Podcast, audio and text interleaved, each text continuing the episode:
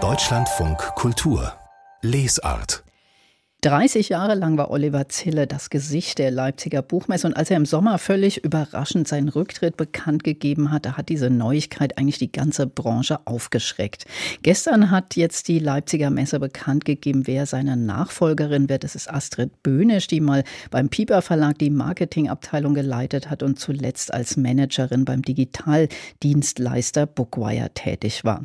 Bei mir ist jetzt live Greinus vom Verlag Wohland und Quist. Hallo, herzlich willkommen.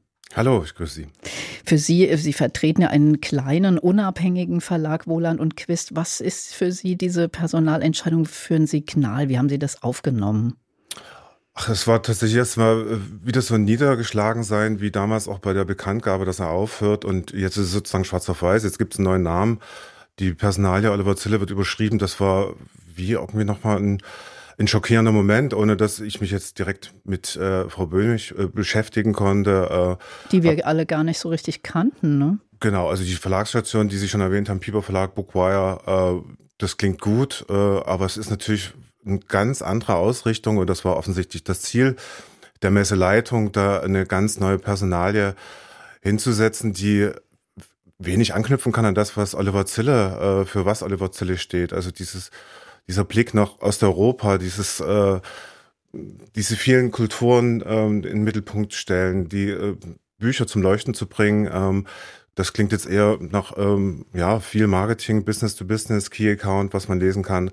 Aber ich hoffe natürlich, dass sie äh, die Sache gut macht und die Buchmesse weiter zum Strahlen bringt. Also Sie haben nicht gleich Ihr Hotel gecancelt und die Buchung abgesagt. Nein, also ich, es gab tatsächlich die Überlegung, ob wir zur Buchmesse fahren. Äh, das war nach der Entscheidung von Oliver Zille wirklich so, eine, so ein Moment. Und als dieser Anmeldeschluss nahte, habe ich natürlich rumtelefoniert und gefragt, wie seht ihr das? Äh, das wäre natürlich so ein Zeichen gewesen, sich nicht anzumelden. Äh, das hätte direkt die Messeleitung natürlich mitbekommen. Aber da habe ich schon bemerkt, wie leider generell bei der Causa Zille dass diese Branche sehr, sehr ruhig gewesen ist. Also der Aufschrei hätte noch viel größer sein müssen und es hätte noch viel mehr Druck ausgeübt werden müssen auf Stadt und Land, die ja die Eigentümer der Messe sind und auf die beiden Geschäftsführer, weil äh, das für mich ist das immer noch ein Riesenschock. Ich meine, Oliver Zille irgendwann wäre natürlich in Rente gegangen, aber das hätte noch ein paar Jahre gedauert.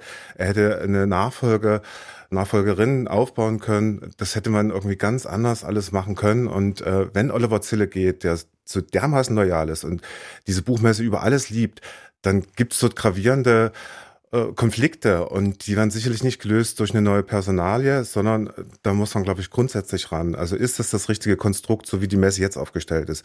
Wie macht das zum Beispiel Frankfurt? Oder ist es eine eigene Gesellschaft? Äh, Buchmessedirektor Boos nennt sich auch Buchmessedirektor wie Oliver Zille, aber im Gegensatz zu ihm ist er auch Geschäftsführer der Buchmesse. Und ähm, alles so eine Dinge, ist das wirklich so das, die richtige Konstruktion und wohin soll diese Messe auch sich entwickeln? Also wenn man sich das jetzt anschaut, dann wird es sicherlich ein Stück weit weggehen von dem, was, für was Oliver Zille steht, für den Austausch, für die Debatten, für das äh, die Lust am Lesen auch, ne? Er war ja auch immer sehr ein begeisterter Fan dieses Lesefestivals.